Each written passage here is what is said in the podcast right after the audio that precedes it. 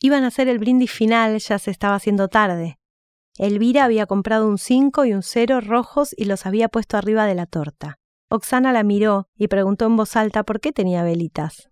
Porque para mamá y papá cada aniversario representa el nacimiento de su amor, dijo Astrud, y todos la miraron pensativos. Hubo un silencio. Elvira dijo que faltaban servilletas, Astrud dijo que se encargaba y fue a buscarlas a la cocina. Escúchame, puta, la patada en los huevos que me diste ahí afuera no va a quedar así. Astrud estaba agachada buscando dentro de una alacena y cuando se paró vio que Scarface se le venía encima. Agarró un cuchillo con punta, el que había usado su hermana para cortar el queso, y levantó el brazo. Decime, ¿cómo querés que termine? le preguntó desafiante, apuntándolo. Entró Sebastián. Había visto cómo su hermano había ido apurado detrás de su cuñada y le había llamado la atención. Astrud, ¿qué carajo estás haciendo? Me defiendo de las amenazas de tu hermano, pregúntale. Esta mujer está loca, se va, se siente atacada por los hombres, no sé qué le pasa. Astrud es el aniversario de tus viejos, ¿ni eso te frena? Astrud pensó que podía clavarle el cuchillo a uno y después al otro. ¿Con quién iba a empezar? ¿Con Scarface? Lo imaginó desangrándose, pidiendo clemencia, apelando a que tenía hijos. Después Sebastián, pero antes le diría todo el dolor que le hacía sentir a Loreta. No seas payasa, baja ese cuchillo. ¿Quién le decís payasa, infeliz? dijo y se les acercó más amenazantes. Ellos retrocedieron. Vos sabés que a mí me gustaría vivir en un mundo de amor, escribir comedias para todas las familias, incluso para las familias de San Martín. Por culpa de gente como ustedes no puedo. Pará, ¿yo qué te hice? saltó Sebastián. Vos sos un hipócrita, nada más. Deja el alcohol, Astrud, te hace mal. Y vos dejá de meterle los cuernos a tu esposa, pelotudo. Entró Elvira y preguntó qué estaban haciendo todos acá encerrados. El cura se quería ir y estaba esperando el brindis. Recién ahí se dio cuenta del cuchillo. Estaba haciendo una broma, ya sabe cómo es su hija. Sí, sé, por eso me preocupo. Scarface abrazó a Elvira y le dijo que se quedara tranquila y se fueran a brindar.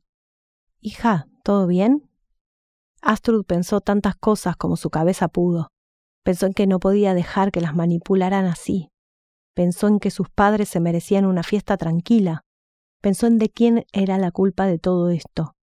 Pensó en que estaba cansada de pelear, en que por qué no la dejaban en paz, en que tenía que dejar de escribir e ir a la villa a darle de comer a alguien, o irse a Europa y entregarse a ser feliz con culpa, o seguir escribiendo sus obras para que no las entendieran las personas de San Martín, o para que las entendieran, sí, tenía que escribir una comedia costumbrista, tenía que dejar que su mamá fuera como podía, ¿Tenía que entenderlo Scarface, tenerle lástima o tenía que matarlo? Pensó en los actos, en Rafaela Carrá, en todo lo que amaba a sus hermanas, en el frasco de mayonesa que se rompía, en por qué se rompe un frasco de mayonesa si es de plástico, en que el plástico también se rompe si el golpe es fuerte o si justo al estrellarse contra el piso pega en el borde, en un lugar sensible, en que se estaba quedando sin aliento de tanto pensar y respondió Brindemos, mamá, y después llamemos a la policía. Scarface se rió y dijo que le encantaba el humor de esta chica. En el patio empezaron a gritar.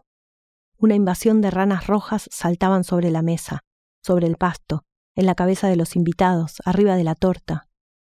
Uno de los hijos de Loreta agarró una y su madre con una sonrisa le dijo que podía ser su nueva mascota. Elvira, Sebastián, Scarface y Astrud fueron corriendo hacia afuera. Entonces, una rana explotó y dejó una gran mancha roja en el medio del patio. Hubo gritos de asco y comentarios de repugnancia.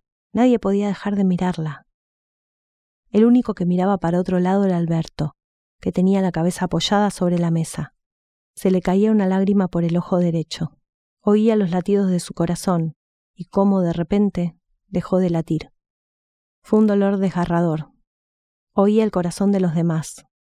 Oía el ruido humano que hacían, y después la oscuridad.